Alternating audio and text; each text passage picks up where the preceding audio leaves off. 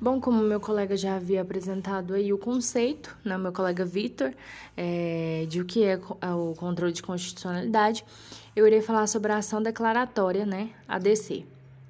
É, essa ação ela foi proposta pela emenda constitucional número 3, que alterou o artigo 102-A da Constituição Federal, que contempla a última parte da constitucionalidade das leis federais ou atos normativos, né, e declarativos também. E ela se encontra no mesmo artigo, né, ao primeiro artigo, é, referente ao primeiro artigo, ele foi acrescentado no segundo artigo, né? Porque, assim, já que o primeiro artigo tem efeito vinculante no direito brasileiro, é, o último momento do primeiro, né, é uma recente ação de criação. Então, assim, muitos questionam a eficácia de uma ação, é, enfim. E por, é, o princípio da presunção da constitucionalidade jurídica declara a constitucionalidade das leis e dos comportamentos normativos, né? Então, assim, existe uma série de ações, né?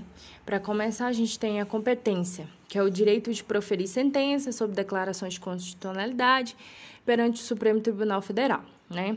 Nos termos do artigo 102.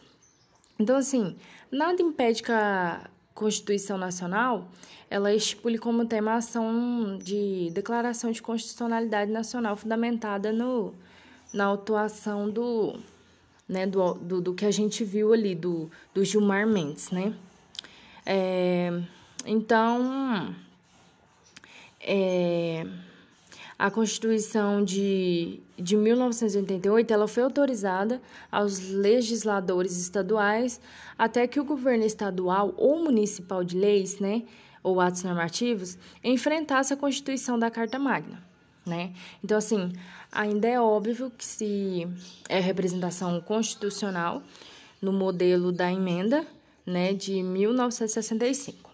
E, enfim, é, e temos também o objetivo, né, que a Constituição é, expressa antecipadamente o artigo 102, né, e legal o artigo 13 e o artigo 9.869. Então, assim, é, que se diferenciam do disposto né, no ADI. Somente atos jurídicos ou normativos federais podem ser objeto de ações de declarações de constitucionalidade perante a deliberação final do STF, né? E o STF, as leis e condutas normativa, normativas podem ser questionadas, né, em uma ação objetiva de declaração. Né? As leis federais e condutas normativas estão sujeitas a mais restrições.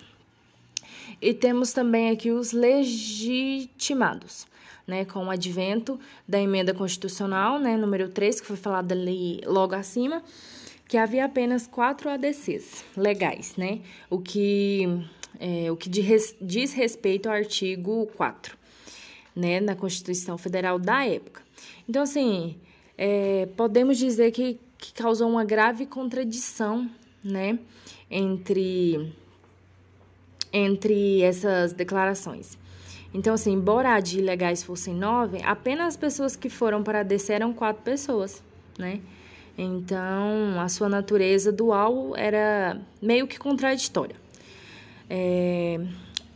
E aí, logo abaixo, a gente tem outro tema, né, que é a ação direta de inconstitucionalidade por omissão, que é a ADO.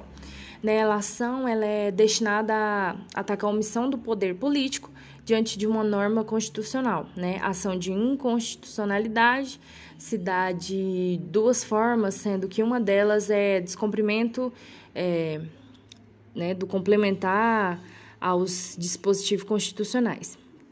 Enfim, no artigo 7 prevê como direitos trabalhadores a participação nos lucros da empresa conforme definida em lei no artigo 37, né? Então, assim, prevê que o direito de, de greve do servidor público nos termos de leis específicas, no caso de Estado, é, não faça essas leis determinadas pela Constituição, né? Está agindo, ou melhor, não agindo de forma contrária, né? Aos ditames constitucionais. Então, assim é, as competência, a competência duas pontes, competente para julgar a ação direta de inconstitucionalidade por omissão, o Supremo Tribunal Federal, né? É, por força do artigo 102. Então, assim, todavia não impede que a Constituição do, do, do espaço preveja a estadual, né? Exemplo, a Constituição do Estado de São Paulo, no artigo 74, que a gente viu no texto, prevê que é, a competente no Tribunal de Justiça do Estado é, julgar a representação da inconstitucionalidade de lei ou ato normativo estadual ou ato normativo estadual do município, né, contestando em face às constituições e o pedido de intervenção. Aí aqui também a gente entra algumas ações, né, que são objetivo, conforme acima né, foi falado. Somente as omissões inconstitucionais por ausência de completo normativo Estado somente no tocante à distribuição de medicamentos ou à criação de vagas. No Prestes, né, é, não caberá atacar é, não caberá para atacar, traz opções de outros tantos é, para mencionar, né, é, como objeto. Em questão de legitimados, né, isso na ADO podem ajuizar ação direta de inconstitucionalidade por omissão do mesmo. E procuração, a petição inicial deve ser acompanhada de instrumento de procuração com poderes especiais. Já na, é, na ação direta de inconstitucionalidade, constitucionalidade interventiva, ela trata-se da mais antiga ação de controle, né? Então, assim, é, enquanto a de genérica foi fruto da emenda, né, do número 16, é, essa surgiu com o texto originário da Constituição de 1988. Então, assim, o conceito é, é básico, né? Trata-se, portanto, de uma ação ajuizada pelo Procurador-Geral da República junto ao Supremo Tribunal Federal. Né? Então, dessa maneira, a de inter, é, interventiva é uma das hipóteses do poder é, ensejar a intervenção da União, do Estado ou no Distrito Federal, né? E como, como é, seja possível é, é a omissão de poder público, né? É, aos chamados princípios sensíveis. E também o procedimento da ADI, ele é, interventiva, está previsto na Lei 12.562, né? Que foi criado dia 23 de dezembro de 2011, que regulamenta o artigo 36, né?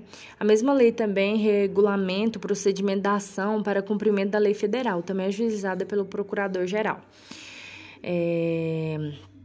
Então, é, a competência né, será do Tribunal de Justiça do Estado, não havendo a de interventiva perante o Tribunal da Justiça do Distrito Federal. Né? Então, deve ser o chefe do, do Ministério Público Estadual, legitimados da de interventiva estadual. Né? Então, não pode ser qualquer um é, em relação ao cabimento, segundo o artigo 35, parágrafo 4 da Constituição Federal, caberá a de interventiva estadual para assegurar a observância de princípios indicados na Constituição Federal e, e quanto a de interventiva federal, né, que prevê princípios sensíveis no, no artigo 34.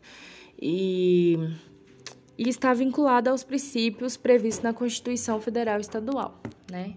Então, foi isso que eu pude compreender, foi isso o resumo que eu pude fazer, né, do texto, um resumo bem breve, porque o texto era bastante é, complexo para entendimento, bastante extenso, mas, né, foi o que eu pude entender basicamente. E é isso.